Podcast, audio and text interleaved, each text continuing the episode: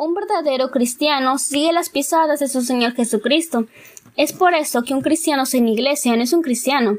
Pablo, en el momento de su conversión, escuchó las palabras ¿Por qué te detienes? lo cual lo animó a seguir los pasos de Jesús y participar activamente en su iglesia local, bautizándose, sirviendo y obedeciendo al Señor en todo. ¿Estamos siguiendo las pisadas de Jesús? ¿Estamos siendo miembros activos en esta iglesia local?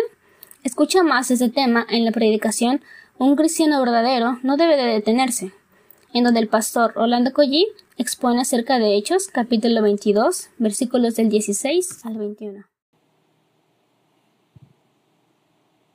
Vamos a orar. Ojalá y se pudiera corregir esto porque me incomoda estar agarrando el micrófono.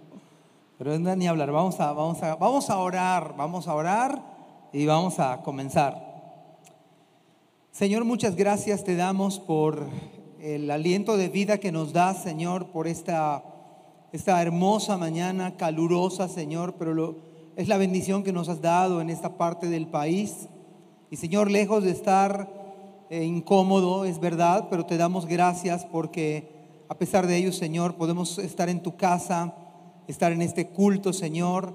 Y pedimos, Señor, que ahora que vamos a abrir tu palabra, Señor, por favor te pedimos que a pesar del calor, a pesar de la, pudiera ser el horario, tú pudieras darnos, Señor, toda la concentración, toda atención, Señor eh, viendo con cuidado lo que dice tu palabra, oh Señor.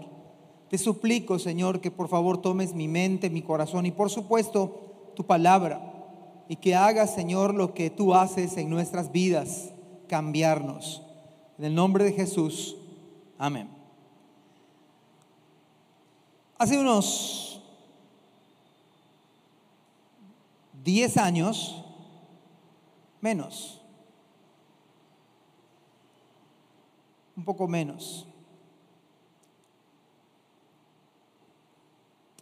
Pude adquirir unos, unos anteojos, son estos, hace algunos años y la verdad es que no me, no me salieron nada económicos, sino, aunque no se nota, ¿verdad? La verdad, solamente yo lo sé. Pero hoy por hoy me, me fui a hacer una prueba, ya me he hecho dos, pero en esta dije, ya es, obviamente ya es hora de cambiar anteojos, así que ustedes saben cuando uno va a hacer una prueba, pues le ponen una especie de anteojos que son, o sea, es el, vamos a decir, los mecanismos para graduar la, vista o, o estimar cuánto de aumento usted y yo necesitamos.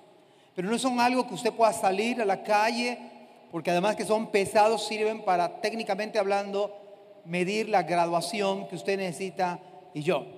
Bueno, el asunto es que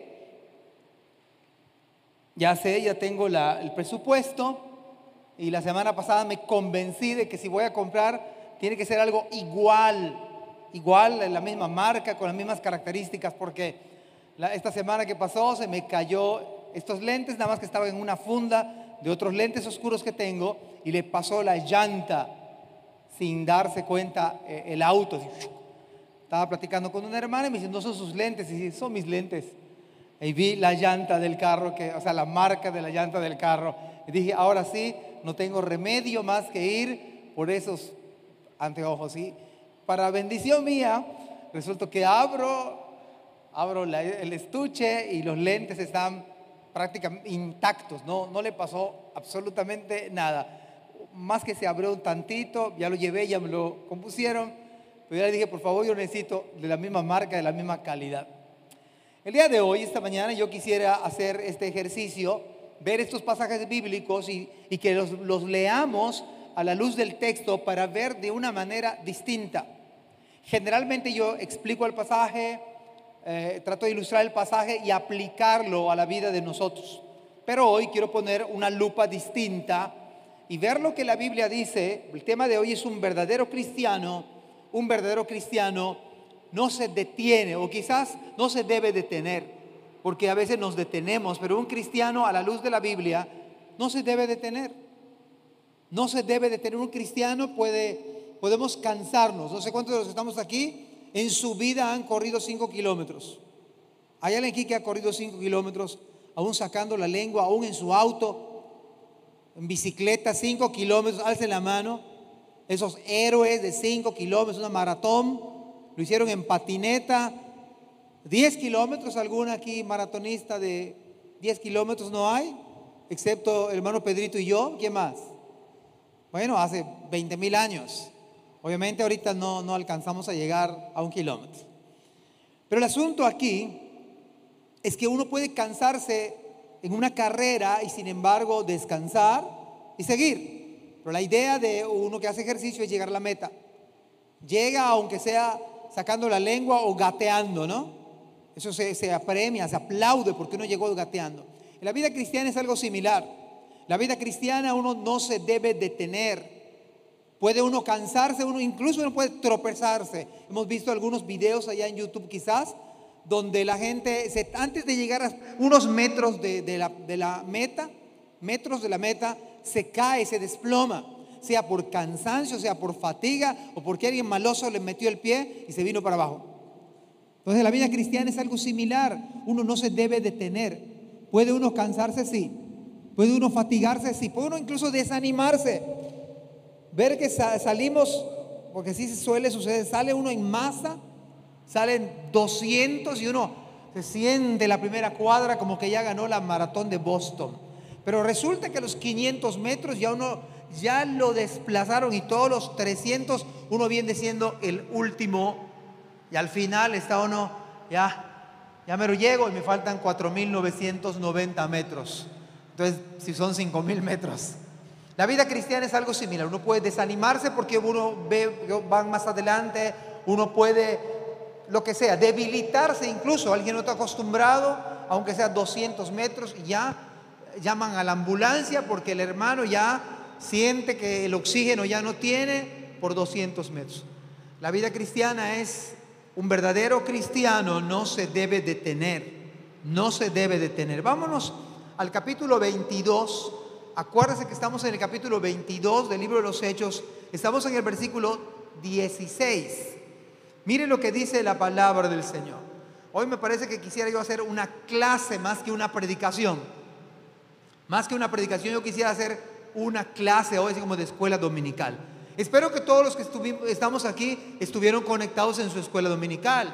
Hoy me pasé por algunas clases, vine no de incógnito, porque estaba mi nombre, pero estuve en algunas clases y dije, a lo mejor me faltó ir a otros grupos porque no vi a todos los hermanos. Así que pero espero que todos los que estamos aquí, que se portan bien, que, que, saben que es el día del Señor, se conectaron hoy en la escuela dominical. Y no voy a preguntar que me levanten la mano porque no quiero poner en evidencia a nadie. Pero vamos al texto. Dice, ahora pues, y de ahí viene el sermón, ¿por qué? Acuérdense que Pablo está defendiéndose, está defendiendo o tratándose de defender, y entonces Pablo dice, ahora pues, ¿por qué te detienes? Levántate. Anías le está diciendo a Pablo, está dando su testimonio, como dio la hermana Iliana hace un rato. Él está dando su testimonio público ante una N cantidad de judíos. ¿Por qué te detienes? Levántate, que en, el original es prepárate, alístate y bautízate y lava tus pecados invocando su nombre.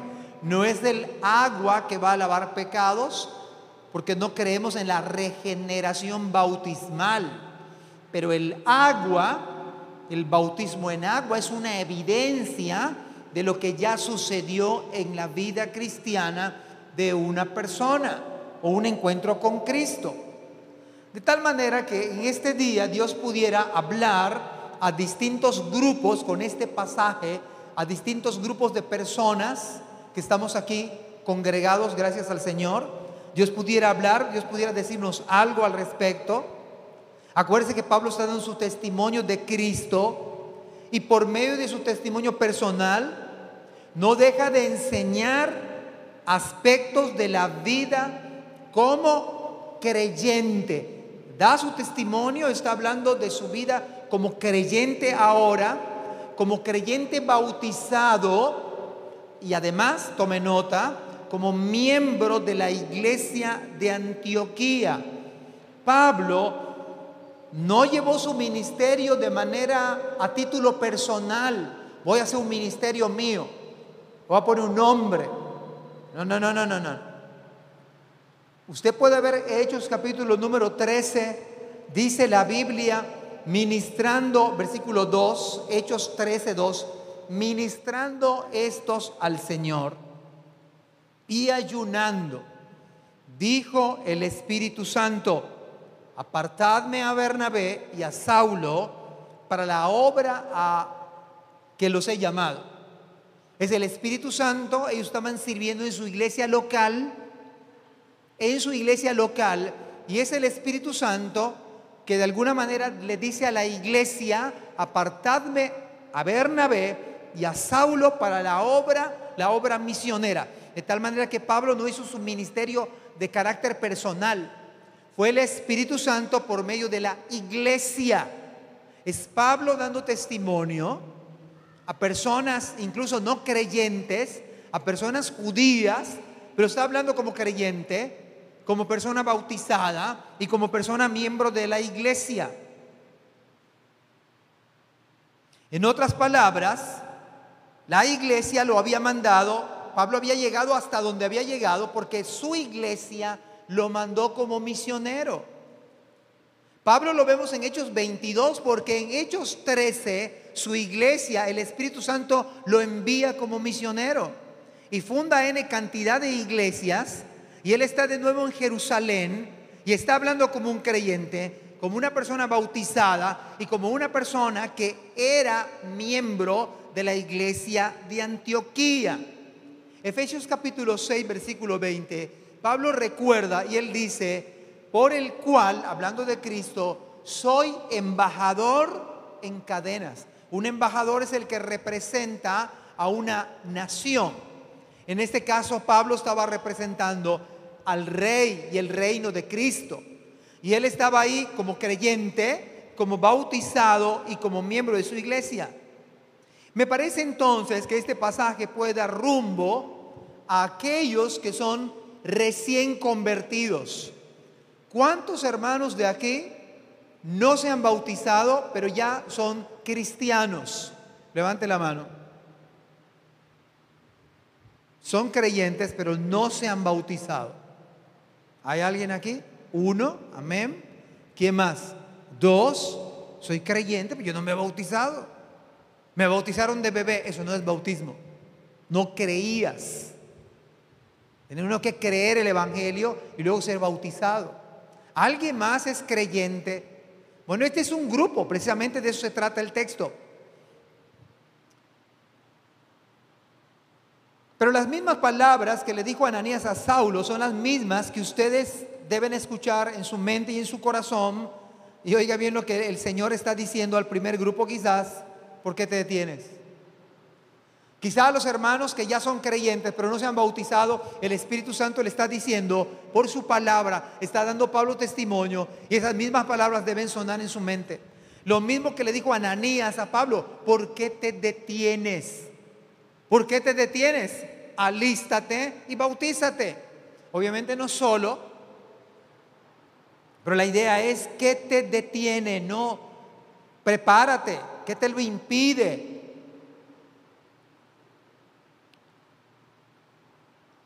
Pudiéramos también detenernos brevemente en esta pregunta, ¿por qué te detienes? Alguien no se ha bautizado, y esto también es válido, porque no es creyente, aquí no voy a pedir que levante la mano, alguien no se ha bautizado aquí porque realmente no es creyente. Y en ese sentido, no te bautices. No te bautices porque Marcos capítulo 16 dice, el que creyere y fuere bautizado será salvo. Mas el que no creyere, imagínense no creer y ser bautizado será condenado. De tal manera que está, haces bien en no bautizarte, pero haces mal por no creer hasta ahorita. Haces terriblemente mal. No haber, no, hasta ahorita no creer el Evangelio. Es una condena total. Tanto no bautizarte, haces bien, pero al mismo tiempo es terrible no bautizarte. Porque no bautizarte significa yo no he creído el Evangelio. De tal manera que una cosa te condena, pero la otra también. Vea lo útil que es este pasaje bíblico. Vea la bendición que está resultando. Por eso dije, vamos a ver este pasaje desde otra óptica, con otros lentes, con los lentes de la membresía de la iglesia, con los lentes de la importancia de la iglesia. Y vamos a tratar de ir de menos a más.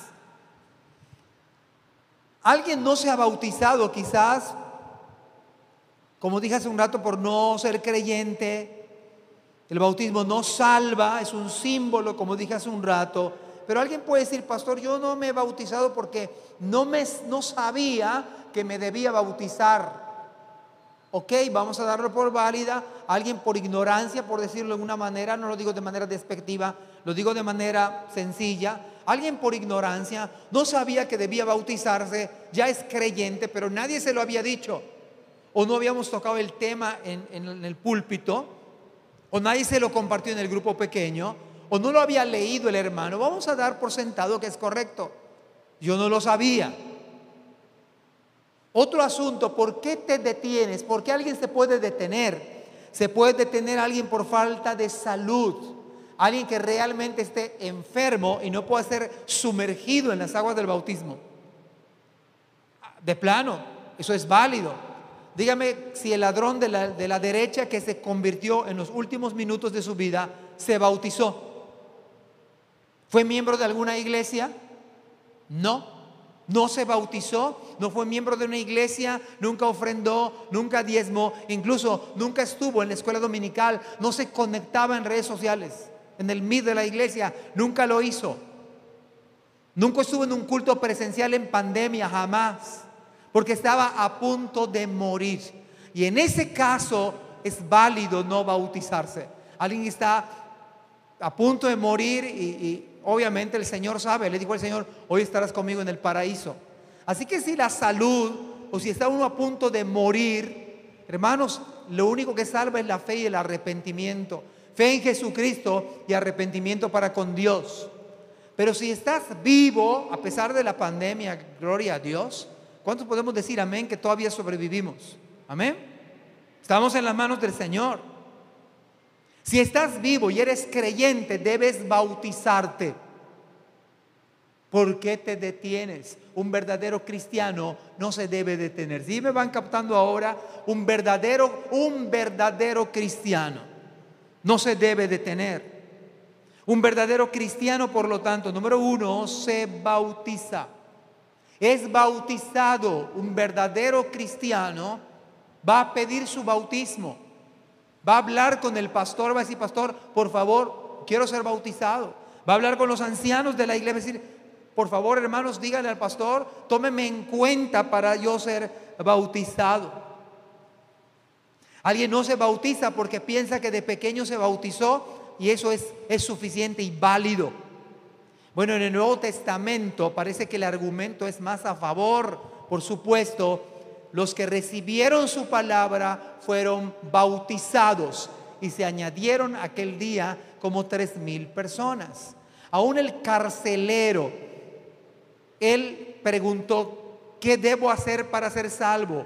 Cree en el Señor Jesucristo y será salvo tú y tu casa. Y se bautizó juntamente con toda su familia. Pero versículos posteriores dice que se regocijó con toda su familia de haber creído a Dios. De tal manera que lo que precede al bautismo es el arrepentimiento, es la salvación. Así que bautizarte de pequeño no es válido, no, no sabías lo que, más, no, ni te acuerdas ni tú ni yo. No nos acordamos. Otra razón, otra razón por qué te detienes, porque una persona creyente no se ha bautizado por pecado. Quizás es un creyente que no está viviendo una vida que corresponde al Evangelio y sabe que está mal y por ello decide postergar su bautismo. Lo voy a hacer el próximo mes, pero está acariciando su pecado entonces, como sabe qué implica esto? Lo estoy pensando. Déjeme, yo le aviso. Quizás por temor, alguien puede decir, ¿por qué te detienes? Estás con temor, porque una vez que yo me bautice, me voy a comprometer con la iglesia. Bueno, tiene razón, bautizarte es compromiso, pero dígame si eres cristiano, al momento de ser cristiano, uno no adquiere ese compromiso con Dios. Por supuesto, antes de ser cristiano, uno es cristiano, ya me comprometo con Cristo. Me bautizo, me comprometo más. Bien, hay otro grupo que estaba escuchando lo que estaba diciendo Pablo acerca de cuando él creyó y Ananías le dijo, ¿por qué te detienes? Alístate, prepárate, levántate y bautízate. Otro grupo es aquella audiencia que escuchó el relato de su conversión y ojalá hermanos que no pase con nosotros. Es un segmento de, personas que escuchó el testimonio de Pablo, como acabamos de escuchar el testimonio de la hermana Ileana, pero hizo caso omiso al testimonio acerca de Pablo. Había un grupo muy grande que hizo caso omiso. Escuchó de Cristo, escuchó del poder del Evangelio, escuchó de lo que el Señor hace, pero hizo caso omiso. Este segmento es un segmento que se ubica como, como el mismo Judas Iscariote, comiendo con Cristo, escuchando de Cristo, hablando incluso de, incluso de Cristo, pero hoy está en el mismo infierno. Es el mismo grupo que apedreó a Esteban. Es el mismo grupo que le dijo a Cristo en la cruz, que gritó, crucifíquenle. Y es el mismo grupo que a veces se encuentra en nuestras iglesias. Oyen, pero no hacen caso. Escuchan, pero no atienden. Hay un tercer grupo interesante en el cual quisiera yo y le pido al Señor que ese grupo sean todos los que estamos aquí, los que estamos aquí presentes y los que están conectados. Es el grupo que no se detuvo y fue bautizado, así como Pablo. Es el grupo como Pablo que fue parte de la iglesia local. No es un grupo que solamente se bautiza, yo creo que sería otro grupo, ¿no? Los que se bautizan, ahorita lo vamos a ver con detalle, lo vamos a contrastar. Pero este grupo, así como Pablo, ojalá que cada uno de nosotros creemos en Cristo, nos bautizamos, nos hacemos miembros de una iglesia local, recibimos instrucción del Señor. Pablo estuvo en Arabia tres años recibiendo revelación del Señor. Y al igual que Pablo, nosotros necesitamos ser instruidos en nuestra iglesia. Pablo se involucró de manera total en su iglesia, sirvió en su iglesia. Tomen nota, le digo que fue casi una clase hoy. Hechos capítulo 13, versículo 2, de que dice que ministrando, sirviendo al Señor en su iglesia local. Un creyente bautizado necesita ser instruido en su iglesia y servir en su iglesia. De nada sirve ser bautizado y estar en la lista nominal. No sirve de nada, mis queridos hermanos. Pablo no era así. Aprendió de Bernabé, fue su líder por un tiempo. ¿Cuánto nos cuesta a nosotros que alguien nos lidere, verdad? Somos muy rebeldes por naturaleza. No queremos que haya alguien liderándonos. No queremos que haya alguien que nos confronte, que nos llame. Pero Pablo estuvo primero debajo del liderazgo de Bernabé. La lista incluso de Hechos 13.2 dice que el Espíritu Santo llamó a Bernabé. Y no es casualidad que el Espíritu Santo lo ponga en, primera fila a Bernabé porque él era el líder y Pablo tenía que aprender de Bernabé. Hasta que Dios después puso a Pablo y va, se invierte luego, porque luego aparece Saulo y desaparece Bernabé. Pero la idea básica del texto, escúchelo bien esta mañana, al bautizarme, al bautizarme estoy comunicando algo que ya ocurrió en mi vida. ¿Cuántos aquí están bautizados? Eso sí quiero que levanten la mano. Ya de creyentes. Si ya se le olvidó, yo se lo voy a recordar. Cuando usted se bautizó, estaba diciendo a la iglesia, usted no lo hizo a solas acá, nos cerramos el lugar y solo el pastor y usted. No, no, no. Estaba, ah, cuando menos un grupo de la iglesia le tomaron foto. Hay incluso en el, en el Face de la iglesia, ahí están algunos recuerdos. Tomaron su video y todos los detalles. Lo que usted estaba haciendo, estaba diciéndole a la iglesia, esto ya ocurrió en mi vida, ya yo le dije adiós a este mundo pecaminoso, le digo adiós al mundo y voy a ser sumergido en las aguas del bautismo, donde Cristo sumergió mis pecados. He muerto al, he muerto al pecado, he muerto al mundo. Y cuando usted le levantan por el pastor, Usted está diciendo, esto ha pasado en mi vida. Ahora estoy andando en novedad de vida. Estoy andando en novedad de vida. Esto ya ocurrió. Esto usted se lo dijo a la iglesia. Estoy dando testimonio público de mi fe en Cristo. Además hay algo más, algo maravilloso de lo anterior. Hay algo más maravilloso. Usted no solamente fue mojado, ¿verdad? Y sale usted como un pato acá en la iglesia con, con su toalla. No, no, no, no hay algo más maravilloso. Usted no solamente es mojado en ese lugar completamente, usted a partir de allá se vuelve un miembro de la iglesia. ¿No es maravilloso? Usted ahora ya es miembro de una iglesia local. Usted permite, usted está diciendo, y la iglesia está diciendo, este, cuando la iglesia le recibe, este, la iglesia está diciendo, este es un hijo de Dios. Porque él ya se bautizó, lo podemos dar testimonio de acuerdo a su bautismo. Él está, la iglesia dice, pues vemos que es cristiano, parece cristiano, habla como cristiano. Pues la iglesia dice, amén, este parece ser que es un cristiano. Claro que el Espíritu Santo lo sabe.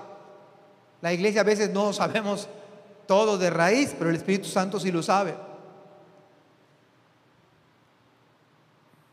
Además el bautismo la pregunta es ¿por qué te detienes? Me identifica como un ciudadano del reino de Cristo. Por lo tanto, este texto da luz a aquellos que dicen ser creyentes. Mire, mire, acá no puede haber ambigüedad. Si usted dice que es creyente, ¿qué debe hacer? Prepárate y bautízate. Si ya es creyente, si no es creyente, arrepiéntase. Arrepiéntase en este momento y bautícese. Arrepiéntese en esta, arrepiéntese en este momento, ponga su fe en Jesucristo y pida ser bautizado. Eso es lo que debe hacer. No sea como ese grupo que escuchan pero hacen caso omiso. Salen de este lugar iguales. No hay cambio, no hay, no hay metanoia, no hay arrepentimiento. Por e, en ese sentido, ese texto da luz si alguien dice ser creyente y no quiere ser bautizado, ¿qué está diciendo? No soy creyente. Porque el creyente va a querer ser bautizado. ¿Dónde está la prueba? Hechos capítulo 8. Felipe le predica al eunuco, aquel hermano que era moreno, de color, y cuando ya entiende el evangelio, aquel eunuco etíope, cuando llegan a cierta agua, le dice a Felipe, ¿Qué impide que yo sea bautizado? ¿Quién pide ser bautizado?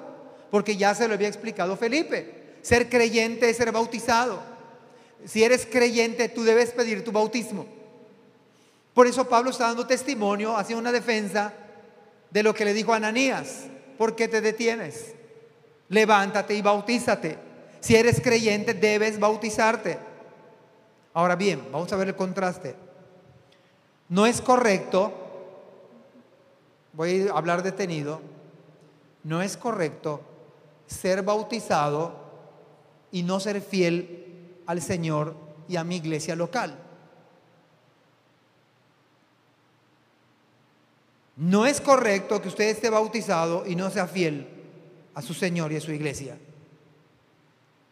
Así como estamos ahorita reunidos, esto debe ser en bloque de unidad, en un mismo sentir, en un mismo espíritu. Y todo mundo acá debe estar conectado a la escuela dominical, sin excepción. ¿No? ¿Sí o no? La pandemia debe unirnos más. El Espíritu Santo debe unirnos más. Y si la iglesia tiene escuela dominical, es sí o sí. como dice mi maestro. Sí o sí. O sea, no hay un no. No hay un plan B. Si nuestra iglesia tiene escuela dominical, es sí o sí. Ahora, no es querer, ¿cómo se llama? Agraviarles y molestar, despertarles en una hora donde es su descanso. No es la idea. Ah, vamos a, vamos a ver cómo perjudicamos a los hermanos. Hoy es domingo y se despiertan a las 11. No es la idea. La idea es que usted y yo crezcamos espiritualmente. Y la idea bíblica es el día del Señor para que lo dediquemos a las cosas del Señor.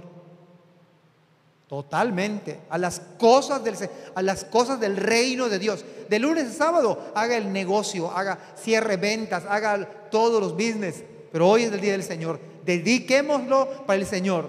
No es que queremos estropearle la vida y, y las vacaciones del domingo, no. Mis queridos hermanos, en el fondo queremos ver nuestra familia más robusta en la fe. Queremos crear una generación de hijos temerosos del Señor. Esa es la idea bíblica. Además, el hermano antes de bautizarse debe ser activo en la iglesia local. Antes de bautizarse, el hermano debe ser activo. Y después de bautizarse debe ser, activo. Otro detalle, voy, quiero que subraye. ¿Y por qué? Bueno, pastor, ¿y dónde saca esto? ¿Usted ve a Pablo que hay tibieza en su vida espiritual? Usted, usted ve, ve a un Pablo que está comprometido con Cristo, comprometido con su iglesia. ¿Usted cree que Pablo no, o sea, el domingo la agarraba como para lavar su ropa, cuando estaba a punto de morir, arriesgando su vida? ¿Usted cree que Pablo le daba flojera venir a la iglesia? Pudiendo venir a la iglesia ahora. De plano que, mire, el Internet y YouTube y todo lo demás está creado como aquellos que no pueden, literal, no pueden por salud venir a la iglesia. Nada más. Así que no piense que es opción. Ah, no voy al culto, me conecto. Total, ahí tomo mi horchata, tengo mi coco, estoy con mi playerita, mi bermuda estoy asando mi pescado, estoy escuchando el sermón. Se me hace más ad hoc que lo hagamos así. No, mis, esa no es la idea de Cristo. Hebreos dice, no dejando de congregarse, no está entre paréntesis, excepto si hay pandemia. Si dijera, excepto cuando hay pandemia, no se congreguen, hermanos, estaría cerrado esto. Y sin embargo, escuchamos al gobierno que nos dijo cierren y cerramos. Y nos dijo el gobierno, abran y abrimos. Y debemos abrir. ¿Me explico? Y tenemos que ser congruentes con esto. No es saludable estar, escúchelo bien, muy sencillo lo que voy a decir. No es saludable estar ajenos a la iglesia.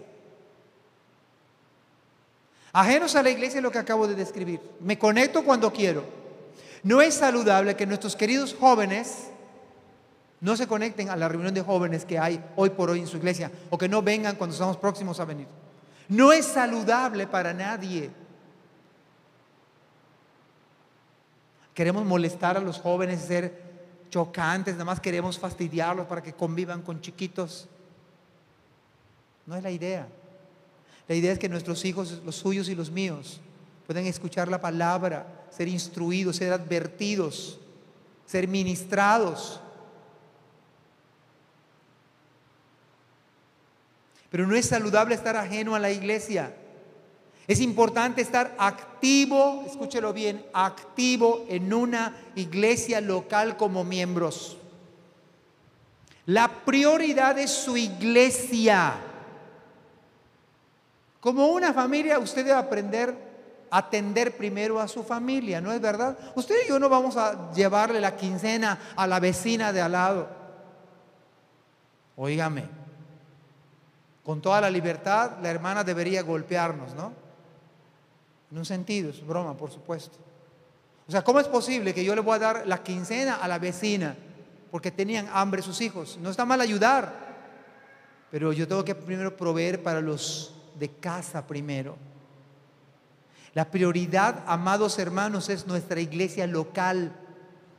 No estoy diciendo que seamos egoístas con otras iglesias. Pero yo no puedo estar picando y saltando en otras iglesias, otras actividades. Tengo mil conexiones y no estoy en mi iglesia local. Eso no es saludar. Ah, porque tienen un festival de no sé dónde y no sé cuándo otra iglesia. Amén. Pero si no estoy en mi casa, en mi propia iglesia, no puedo crecer. Pablo estuvo ministrando en su iglesia y estaba allí por parte de su iglesia. No estaba desconectado de su iglesia. Ahora, voy a ilustrarlo de otra manera más sencilla que está en la Biblia. Si somos un cuerpo, imagínese que usted, hablando de nuestro cuerpo, cuando usted se da cuenta que, no sé, a lo mejor si empieza a sentirse mal del riñón, de los riñones, por ejemplo. Y va usted a un médico y efectivamente le dice, mire, tiene usted unos problemas en sus riñones. Es necesario que los atienda. ¿Qué va a hacer usted? Ah, total, puedo sobrevivir. Ah, tomo puro coco y a lo mejor sano. ¿Verdad que no hace eso? Digo, no está mal si quiere tomar coco, dicen que es muy saludable. Lo que estoy diciendo es que usted no desatiende su cuerpo. No, no, debemos desatenderlo. Hermanos, sucede igual con nuestra iglesia. Usted es miembro de su iglesia y cada miembro es importante que funcione al 100. O cuando menos si no estamos al 100 de salud, tomamos medicamentos para que nuestro organismo esté funcionando lo mejor posible. En nuestra iglesia, estoy tratando de explicar esto, Pablo estaba donde había llegado, capítulo 22, Pablo había llegado del mundo, se convirtió al Evangelio, fue bautizado y después de ser bautizado era activo en su iglesia local. Su iglesia local lo envía como misionero. Él está en una encrucijada, incluso a punto de perder la vida, en peligro de riesgo de vida. ¿Y sabe por qué estaba ahí? Porque tenía un compromiso alto con Cristo. Y tenía un compromiso alto con la iglesia de Antioquía e incluso con la iglesia de Jerusalén, la reconocida como la iglesia madre. Y por eso él estaba allí y tenía un corazón misionero que quería predicarle a los de su propia nación y por eso estaba allí. Ahora, dicho de otra manera, si somos una familia, no es posible que uno de los miembros de la familia no llegue a dormir.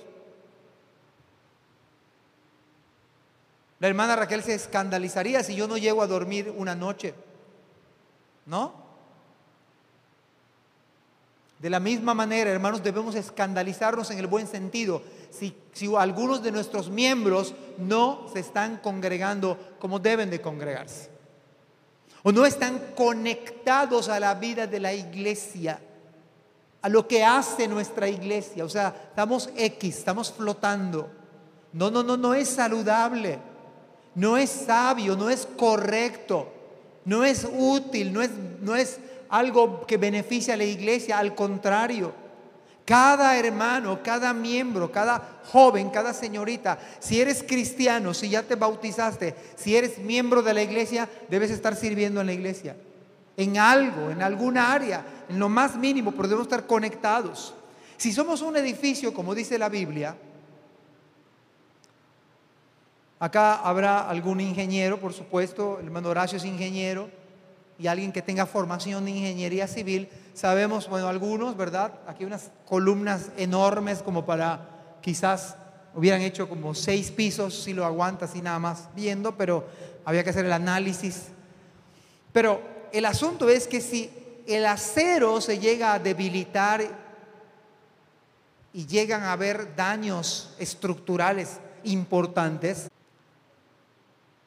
si somos un rebaño de ovejas, todas las ovejas debemos estar juntas, ¿sí o no?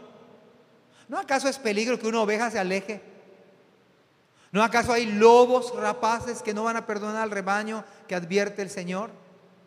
Si usted es una oveja, usted debe estar en el redil. ¿No acaso Cristo dice que dejó las 99 y fue por la oveja descarriada? Ahora, ¿por qué se descarrió? Quizás se descuidó, Quizás la cosa es que estaba descarriada. Pero conviene que la iglesia esté, cada miembro esté conectado. Entonces, si esto es verdad lo que estamos diciendo, la vida del creyente bautizado debe ser otra, por supuesto. Porque a partir de allá pasa a ser miembro de la iglesia con todas las bendiciones de ser un miembro de la iglesia y participar en los servicios de la iglesia. El miembro de la iglesia debe crecer, el miembro de la iglesia no se debe detener, el miembro de la iglesia no debe estancarse, cada vez, escúchelo bien, involucrarse más en el servicio al Señor. La pregunta es, ¿cómo está usted involucrándose en la vida de la iglesia hoy, el año pasado, a pesar de la pandemia? ¿Usted está más metido en la obra o está más relegado? ¿O se está distanciando de la, del trabajo de la obra? Piense en eso esta mañana. Pero si usted está perseverando en los asuntos del reino, el Espíritu Santo se va a encargar de usar su vida para la gloria misma del Señor.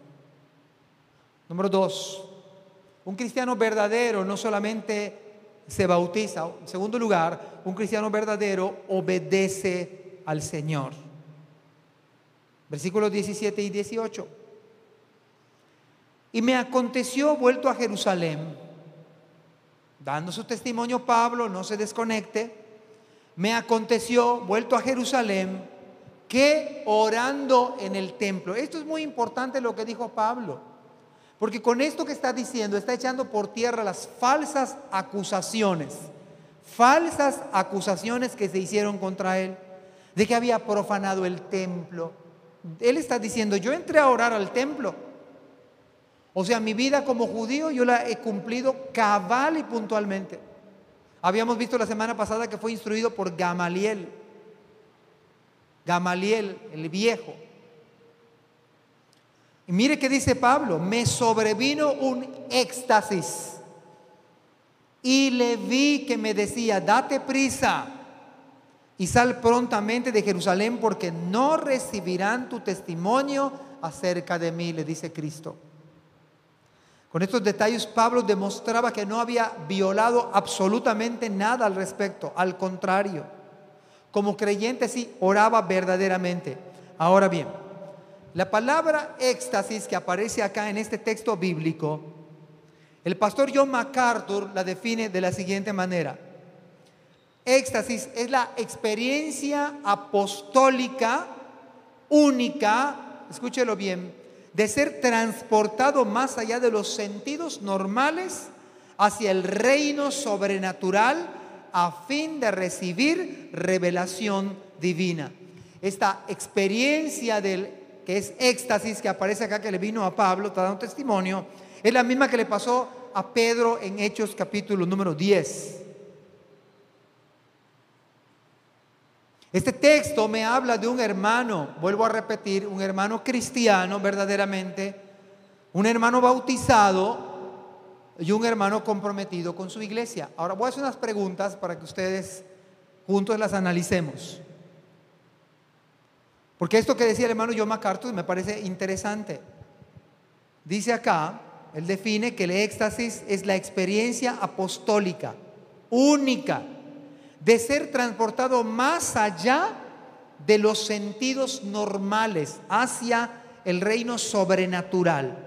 La pregunta es, ¿usted cree que si esto hubiese, o sea, que si hubiese ocurrido, si Pablo fuese un creyente, este, esta experiencia del éxtasis, para recibir algo del Señor, ¿usted cree que le hubiera ocurrido a Pablo si nada más es un creyente nominal? ¿Es un creyente que llega a su iglesia cuando tiene ganas? ¿Usted cree que Pablo le hubiera llegado este éxtasis, recibir revelación del Señor, si Pablo fuese tibio en su fe? Si no estuviese comprometido con la obra, ¿usted cree que hubiera llegado a tener esta experiencia? ¿Usted cree que si Pablo asistiera de vez en cuando, hubiera tenido el valor para dar testimonio de Cristo de esta manera y de este modo? Imagínese que, que, Pablo de vez en cuando asistiera, porque cada vez, cada domingo le surge algo nuevo. ¿Quién sabe cómo? Cada domingo nos surge algo nuevo. Digo, yo no dudo de que hay domingos que uno puede tener verdaderamente verdaderamente un problema y no puede venir a la iglesia. Pero no es normal que sea. Ya ese es el mal de la pandemia. Algunos ya se malacostumbraron. Y eso no es sabio, hermanos. Nos vamos a la universidad, nos vamos a la plaza comercial, nos vamos al súper, vamos a visitar un familiar. Y en la iglesia parece que acá está todos los virus concentrados.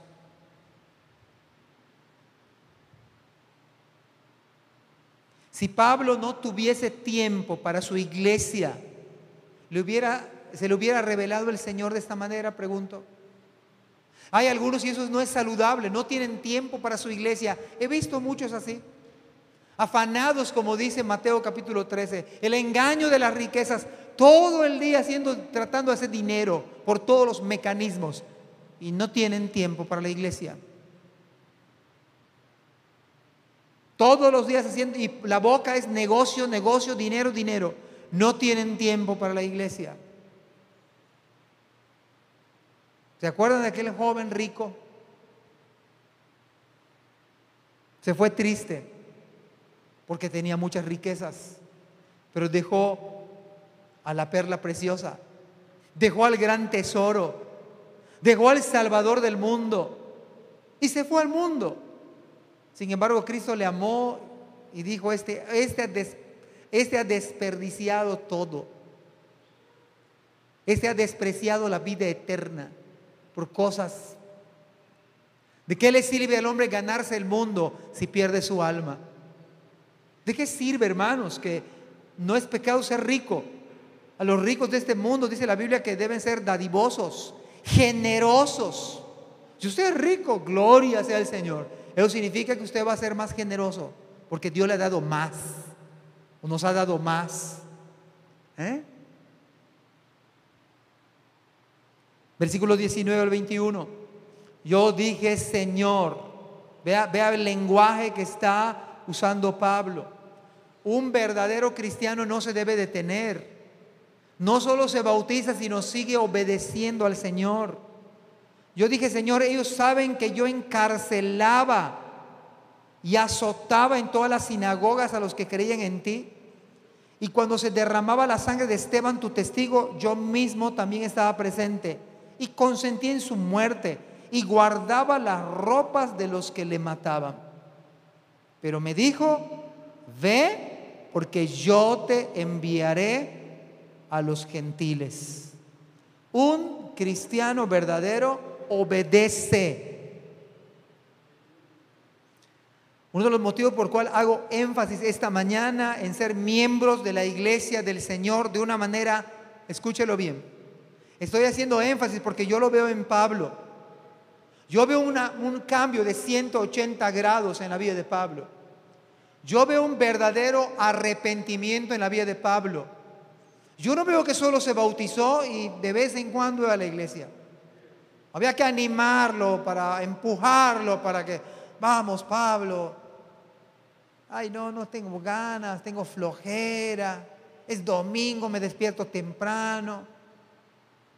Digo, me despierto tarde, todos los días trabajo. Yo no veo un Pablo así. Yo no veo un Pablo de doble ánimo. Yo no veo un Pablo mundano. Yo no veo un Pablo que está deseando satisfacer los deseos de su carne. Por eso hago énfasis esta mañana que yo veo un Pablo que está arriesgando todo por Cristo. Yo veo un Pablo que está arriesgando todo por la iglesia de Cristo. Ese es el tipo de cristianismo que nosotros debemos tener hoy. Hermanos, eso, eso, es cristianismo verdadero. Dicho de otra manera, hago este énfasis en la membresía de la iglesia porque la Biblia habla de una membresía comprometida. La pregunta es, ¿usted como miembro de la iglesia está comprometido? Por eso bíblicamente no es correcto que una pareja viva en unión libre. ¿Por qué? Porque no hay compromiso. Además que es pecado. Una manera egoísta es no casarse, vivir en unión libre. ¿Está de moda? Sí. Culturalmente se acepta, pero está mal. Porque no hay compromiso. Yo sé que esta generación no quiere compromiso. No queremos compromiso y cuando nos convertimos pensamos que la iglesia es igual. No queremos comprometernos con una iglesia local. Pero eso no es correcto. Nos casamos porque hicimos un compromiso ante Dios, pero también legal.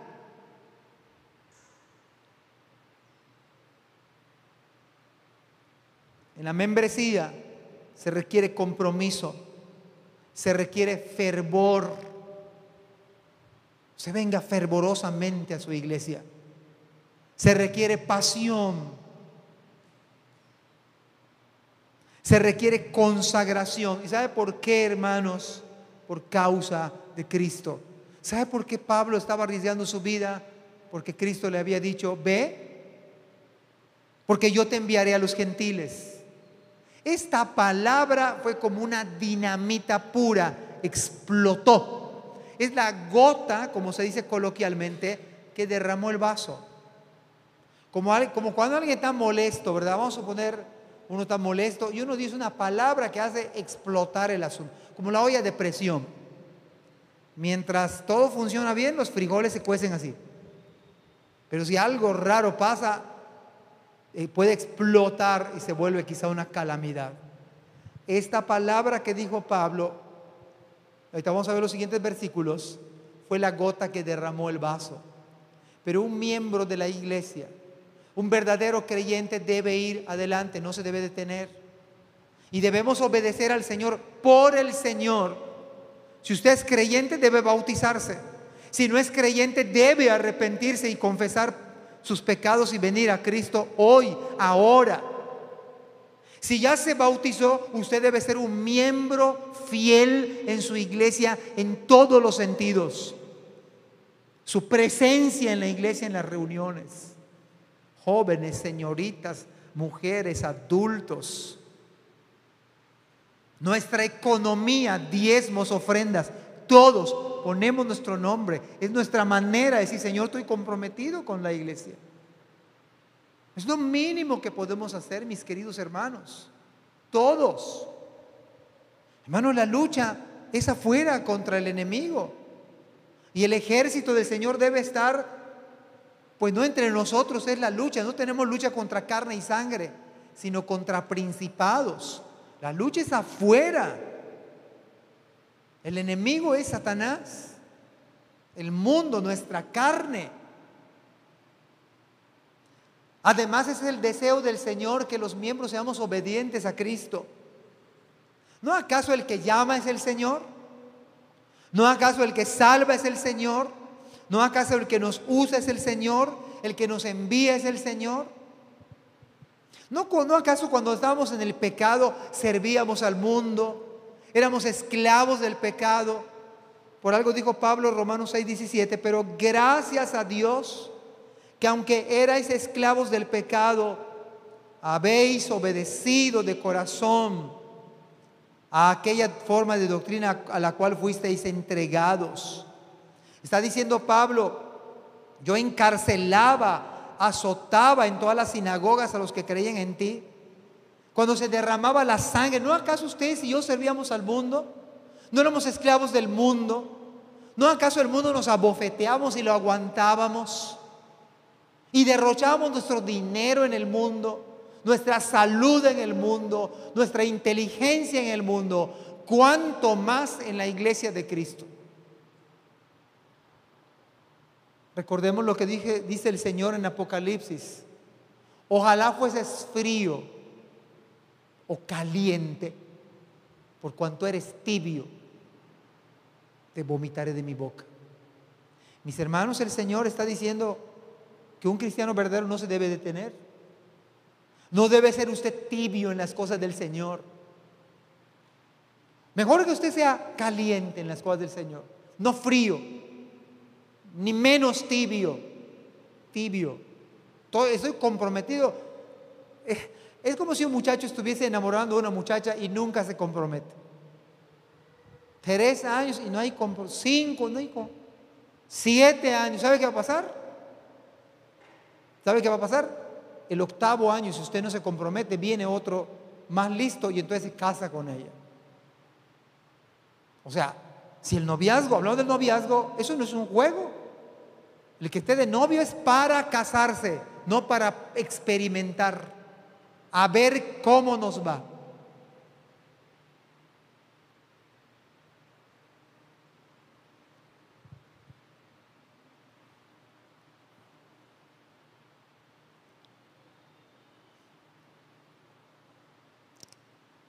Ser miembro de la iglesia es estar arrepentido. Ser miembro de la iglesia, escúchelo bien, es ser humilde. No hay nada de qué gloriarnos. Ser miembro de la iglesia es ser sencillo. Mire, imagínense que nuestra iglesia, vamos a soñar y a orar. Imagínense que nuestra iglesia, todos los que estamos aquí, estemos arrepentidos de todo. ¿Cuántos podemos decir? Yo puedo decir como pastor que estoy arrepentido de todo lo que yo hice en mi vida pasada de lo que yo he hecho en mi vida. Yo estoy totalmente, sigo arrepentido, hermanos. Y digo, no lo hubiera yo hecho. ¿Cuántos? Yo lo, yo lo digo de manera puntual. Me arrepiento de todo lo que yo he hecho. Amén. ¿Cuántos pueden decir eso conmigo? Yo estoy arrepentido, estoy sumamente arrepentido. Me hubiera gustado, eh, hablo de mí, no haber hecho cosas que hice yo. Ya pasamos la prueba. Pero imagínense qué bonito que nuestra iglesia fuese humilde. Mire, aunque usted venga con un Cadillac 2028, qué bueno. O, que venga en avioneta. Pero si usted es humilde, no importa. Si tiene ropa de marca o de marca Chedraui, no importa, pero si usted es humilde. No está mejor si no es Chedraui. Pero si es Chedraui no pasa nada. Pero si usted es humilde, que sea una iglesia humilde. Mire qué bonito si fuese una iglesia sencilla. Una iglesia consciente de una vida indigna. No somos dignos del Señor, ¿sí o no? No somos dignos. Pablo dijo, al que me tuvo por fiel, poniéndome en el ministerio. Habiendo yo siento es blasfemo perseguidor e injuriador. Mas fui recibido a misericordia porque lo hice por ignorancia, en incredulidad. Imagínese una iglesia enseñable. No que todos, todo el mundo sabe todo, todos tienen sus versiones. No, no, no, yo este texto lo entiendo así. Ay, ay, ay. Es difícil enseñar a alguien que piensa que sabe todo. Lo que no sabe que está equivocado. Una iglesia corregible, donde usted y yo podamos ser corregidos y corregir a otros. ¿No sería una enorme bendición salir de este lugar como miembros de la iglesia comprometidos, ser bautizado, ser obediente al Señor. Usted puede ser una enorme bendición para los propósitos. Mire a Pablo siendo una enorme bendición hasta el día de hoy su vida. Un hombre miembro de una iglesia bautizado, arrepentido, humilde, sencillo. Ser miembro de la iglesia hará que nos volvamos al Señor en esta actitud de siempre. ¿Qué quieres que yo haga? El miembro de la iglesia debe ser sencillo, obediente, humilde. Este hermano va a ser una enorme bendición, no solo para su iglesia, sino para otras iglesias. Segunda Corintios 8, 18 al 19 dice, y enviamos juntamente con él al hermano cuya alabanza en el Evangelio se oye por todas las iglesias enviamos juntamente con él al hermano cuya alabanza en el Evangelio se oye por cuántas iglesias. Hermanos, usted y yo no debemos buscar fama, pero si usted es humilde, sencillo, obediente, comprometido en su iglesia local, usted va a ser bendición no solo a esta iglesia, a lo mejor va a ser bendición a otras iglesias. Pablo no se propuso hacer eso. Tito tampoco sino que también fue designado por las iglesias como, mire cómo lo designaron. Este fue el título rimbombante. compañero de nuestra peregrinación.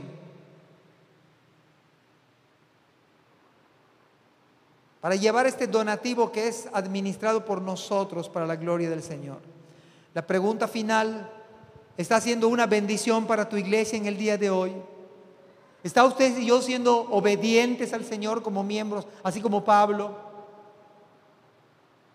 ¿Puede el pastor, tome nota, puede el pastor y los ancianos asignarle una tarea y usted cumplirla con gozo por amor a Cristo?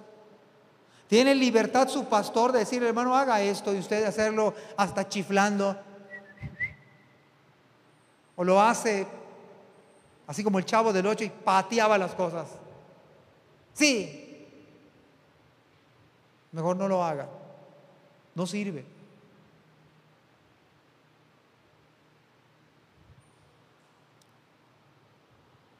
Ser miembro de la iglesia es estar dispuesto a hacer todo lo que el Señor le indique en su iglesia local. Esto involucra nuestro trabajo, estamos terminando. Esto involucra nuestro trabajo. Escuche bien esto, hermanos.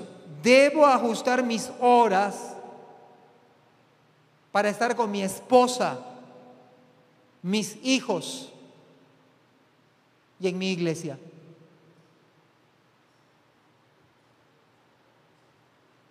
Es más, tome nota. Este trabajo debemos preguntarnos, ¿este trabajo bien remunerado me va a alejar de mi iglesia? Imagínense en esta disyuntiva. Usted tiene un trabajo sencillo, no gana tanto, pero le dan una oferta laboral. Pero en detalle, usted se va a desconectar de su iglesia.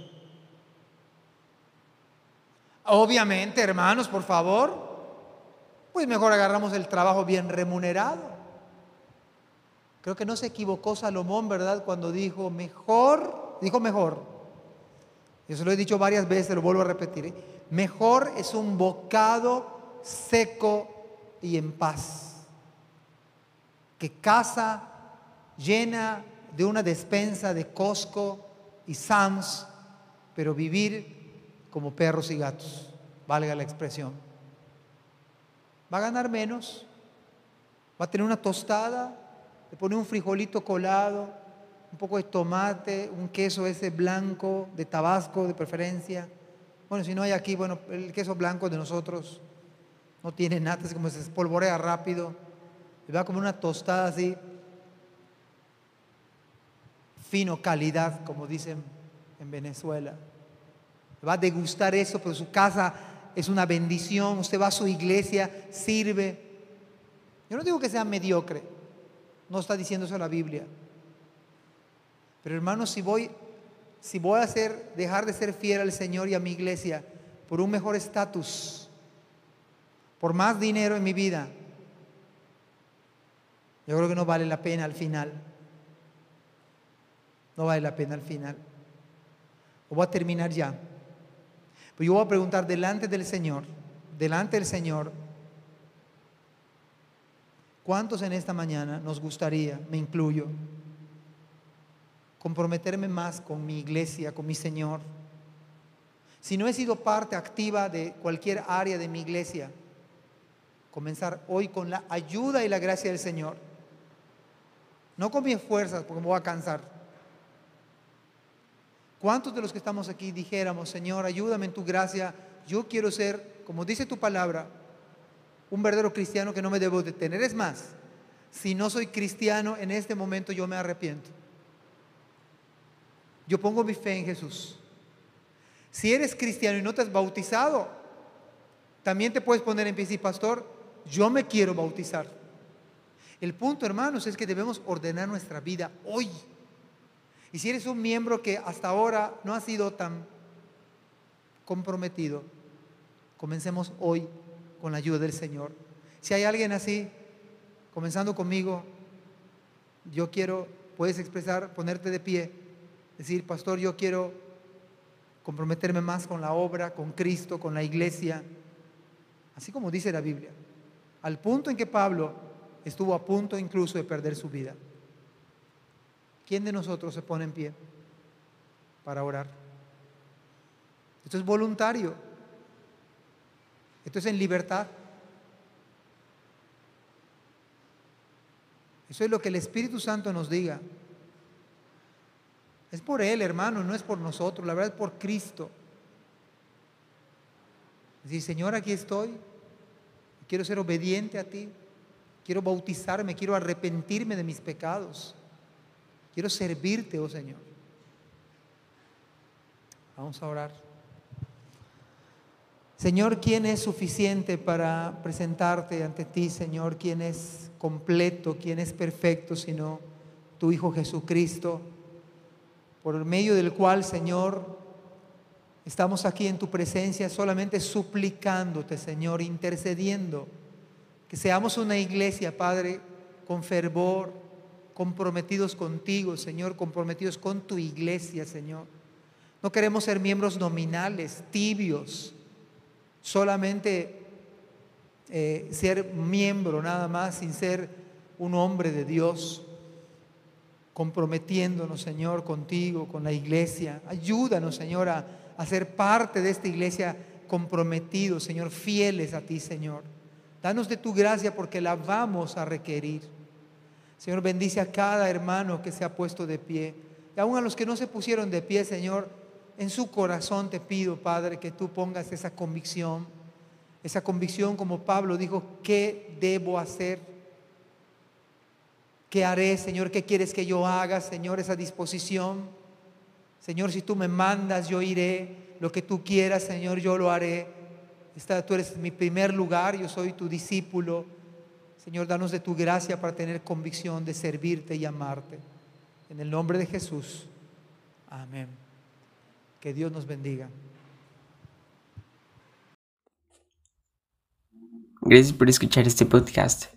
Te invitamos a compartirlo y a seguirnos en nuestras redes sociales para que no te pierdas el contenido que tenemos preparado para ti. También nos puedes encontrar en nuestra página web www.ibismerida.org y contáctanos al correo ibismerida.gmail.com. Gracias por acompañarnos. Hasta la próxima.